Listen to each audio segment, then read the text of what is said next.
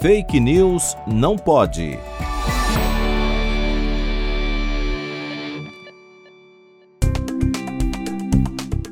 O CBD, também chamado de canabidiol, é um dos compostos presentes na cannabis, vulgo maconha. Em países onde a cannabis é legalizada, você não apenas pode comprar óleos de CBD, mas também pode encontrar chás e alimentos infundidos com CBD, que prometem uma sensação de relaxamento, melhora na ansiedade e sono. Alimentos com cannabis têm se tornado a nova tendência gastronômica mundial. Mas existem evidências científicas acerca de seus supostos benefícios?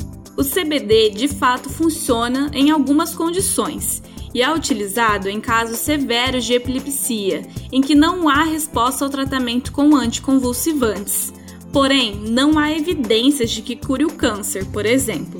E apesar de haver evidências moderadas de que o CBD auxilia na ansiedade, fibromialgia e em transtornos do sono, mais estudos em humanos ainda são necessários. E apesar do CBD tomado oralmente ser bem seguro para adultos, ele ainda tem efeitos colaterais como náusea, fadiga e irritabilidade, além de poder interagir com outros medicamentos.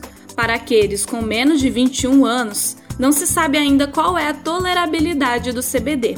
Se você sofre com dor crônica, transtornos de sono ou ansiedade, procure um médico especialista que empregue terapias baseadas em evidências científicas.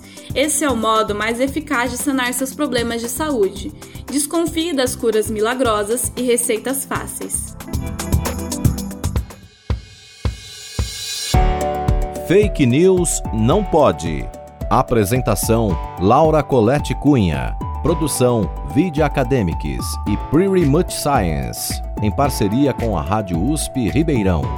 Revisão: João Vitor Guimarães Ferreira.